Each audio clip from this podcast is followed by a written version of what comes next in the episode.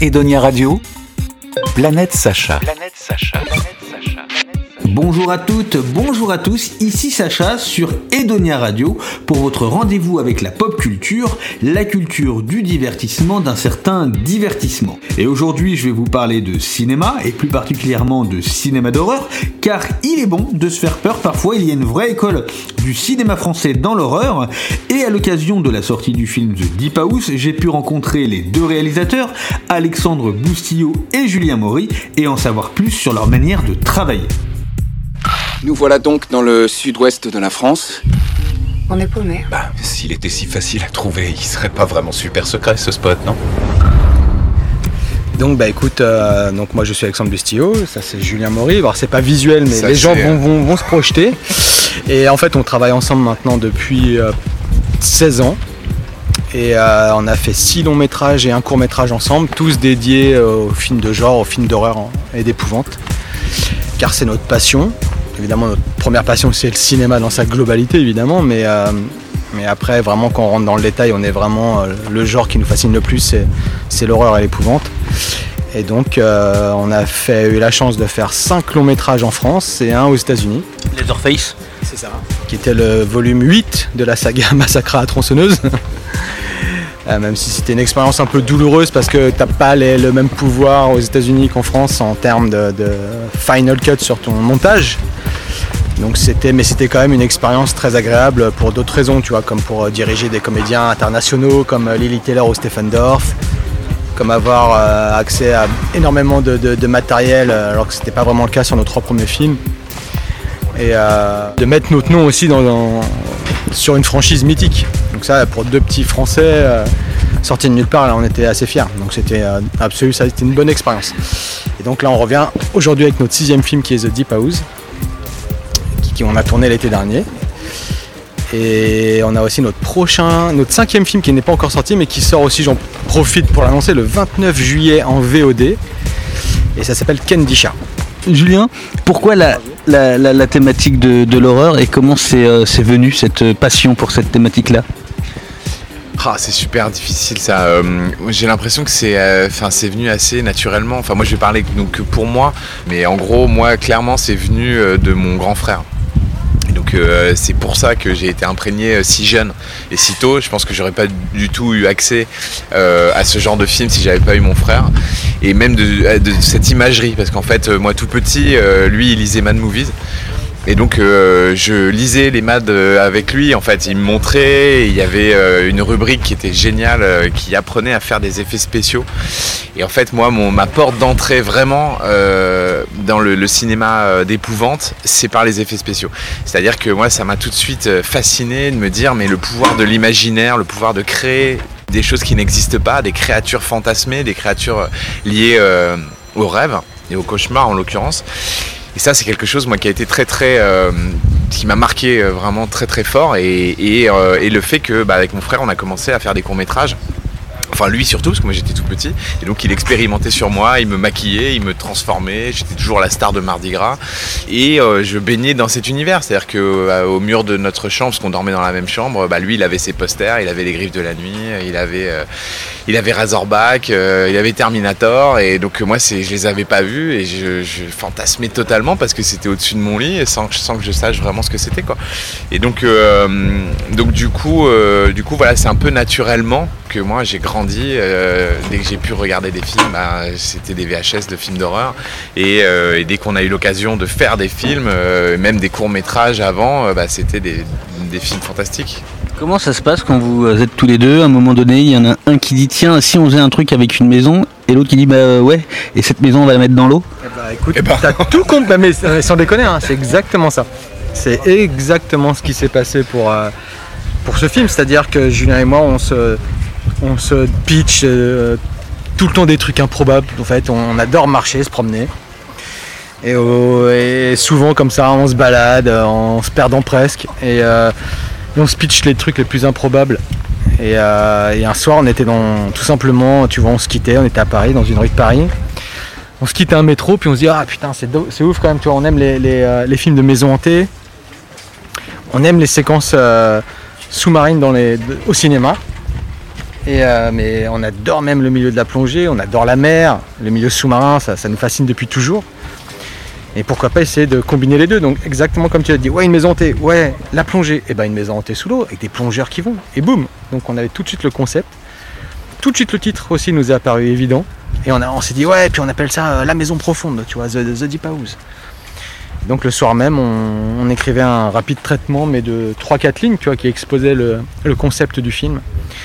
Et on récupérait euh, une, euh, une photo de plongeur sur une banque de données qu'on a incrustée dans un fond euh, d'urbex avec un petit filtre sous-marin autour pour donner l'impression, d'un plongeur hein, en train d'évoluer dans une maison. Et c'est sur la foi de ce mini traitement qu'on a réussi à, donc à trouver un producteur, donc Clément Miséré de chez Radar Film, qui, qui a tout de suite accroché au concept et qui, qui a tout de suite dit oui en fait. Et donc on a commencé après euh, à développer le scénario, mais en ayant déjà la, la chance d'avoir un producteur, ce qui est plutôt rare en France pour ce genre de film. Donc on, c'était la bonne idée au bon moment, proposée à la bonne personne. Au fond de cette partie du lac, il y a une maison parfaitement intacte. Nerveuse? Un peu. Après, on va à New York monter les images. Et dès qu'on atteint le million de vues, on va direct se marier dans une chapelle de Vegas. La, la- la tension, elle monte crescendo dans, le, dans The Deep House. Euh, on, on le sent jusqu'au bout. Euh, Est-ce que justement cette tension, elle était palpable lors du, lors du tournage? Est-ce que ça a été une volonté aussi du, de- du jeu d'acteur d'essayer d'instaurer cette, euh, cette tension en, en eux lorsqu'ils euh, lorsqu'ils tournaient ces, ces différentes scènes? C'était évidemment très physique, car les acteurs devaient. euh, Il n'y avait pas de prise euh, sonore pendant le tournage, évidemment, parce qu'on ne pouvait pas récupérer de dialogue euh, sous l'eau, ni faire d'enregistrement exploitable. hein, donc tout a été refait en post-production pour le son. Mais évidemment, il y avait un langage du corps qui était primordial sur ce film, c'est-à-dire qu'on est, face à des plongeurs dont on va pas voir souvent le visage, voire pas du tout, ne serait-ce que les yeux. Donc le, le langage du corps était vraiment, vraiment primordial et il fallait effectivement être dans une énergie tu vois, qui, qui- qui- que nécessitait l'histoire, c'est-à-dire euh, pour être crédible. Tout ce qu'on pouvait pas faire passer avec un visage, généralement un film d'horreur, tu fais un gros plan euh, tu vois, du visage de la, de la victime en devenir, elle hurle, et tu lis l'effroi sur son visage et ça fait le job. Alors que là, bah, tu filmes et tu vois, tu vois un peu les yeux. Et, donc, et en plus, tu as la possibilité d'avoir un corps en apesanteur, donc il fallait aussi euh, évidemment jouer avec ces ressorts-là. Donc c'était évidemment, tout a été entre guillemets préparé. hein. Sous l'eau, c'est c'est, comme ça reste un environnement très dangereux pour un tournage. Surtout dans un bassin de cinéma où tu as énormément de machinerie, euh, énormément de, câbles. euh, ça, peut vite devenir une souricière pour les plongeurs. Et donc on leur demandait effectivement d'être très physiques euh, dans des, endroits assez, restreints. Et donc c'est aussi pour ça que effectivement, comme sur chaque film où il y a entre guillemets des cascades, on avait aussi des doublures pour nos comédiens principaux pour les scènes où c'était le, le plus dur et le plus physique. Tu vois, un plongeur débutant peut pas se mettre la tête à l'envers et faire des 360, alors que nos doublures qui sont Justine et, Thibaut Roby, donc un vrai couple de plongeurs professionnels, donc c'est vraiment le métier. Eux avaient une aisance déconcertante sous l'eau que n'auraient pas pu avoir euh, euh, nos acteurs, même avec euh, un an d'entraînement. Donc effectivement, il n'y avait pas de, pression en, elle-même sur le tournage, c'est-à-dire généralement les tournages de films d'horreur sont des tournages joyeux. Nous, on essaie en tout cas que les nôtres ne soient pas euh, des tournages cafardeux, même si on filme souvent des horreurs, mais euh, de l'autre côté de la caméra, ça rigole bien, parce que c'est quand même le but, c'est de s'amuser. Un film, faire un film, c'est quand même une, chance incroyable, donc on va pas non plus aller, aller faire en, faisant la gueule. Nous, on veut que nos équipes s'épanouissent. On n'avait pas envie que les gens viennent la, boule au ventre le matin, donc on- il y avait une vraie ambiance de bonne équipe et, euh, ça se ressent, euh, tu vois, je pense à l'image euh, dans le sens où bah, justement après les gens bah, donnent le meilleur d'eux-mêmes. J'avais oublié à quel point les gens étaient superstitieux par ici. Et voilà.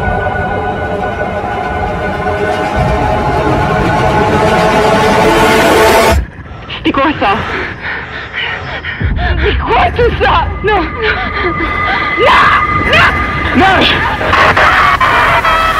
Dernière question, euh, là vous avez commencé euh, votre euh, tournée d'avant-première. Qu'est-ce que ça fait de pouvoir enfin retrouver le, public, de pouvoir échanger avec eux? Je, pense que vous êtes heureux comme le public est content de, pouvoir retourner en salle. Mais c'est quelque chose que vous attendiez impatiemment de pouvoir... comme on disait en début d'interview, c'est la récompense. Tu vois, là, on a la chance d'être ce soir à La Rochelle. Là, on est face à l'océan, c'est sublime, il fait beau, les gens sont adorables, chaleureux, accueillants. Nous, on a été confinés comme tout le monde, bien sûr. Et donc, c'est une joie pour tout le monde un peu de retrouver de liberté. Évidemment, nous, le contact avec le public, c'est primordial. Donc, euh, c'est, euh, non, on est, super ravis parce que c'est vraiment le, quand tu as fait un film, c'est vraiment généralement deux ans de travail acharné. On a cravaché comme des dingues avec Julien. Et maintenant, euh, c'est entre guillemets les vacances, c'est-à-dire aller au contact des gens que pour le plaisir maintenant. Même pour ceux qui n'aiment pas le film, on discute avec tout le monde.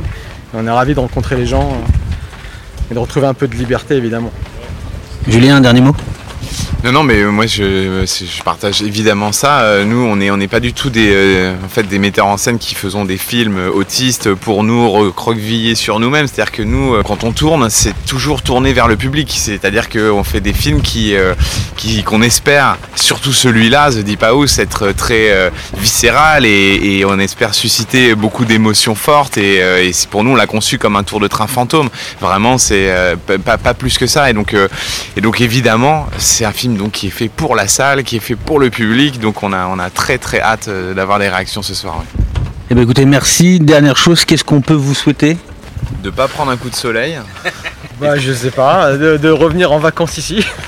J'aimerais bien rester en fait là. On repart demain à 6h du matin, je suis dégoûté.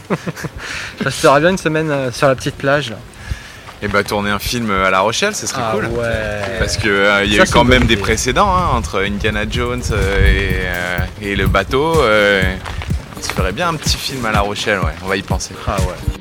The Deep House est à l'affiche du CGR Les Mini, mais dans toutes les bonnes salles obscures. Je vous invite donc à prendre masque et tuba et à plonger dans cette aventure effrayante. Voilà, c'est tout pour aujourd'hui. Jouez bien, amusez-vous, mais surtout, partagez-le. Salut Edonia Radio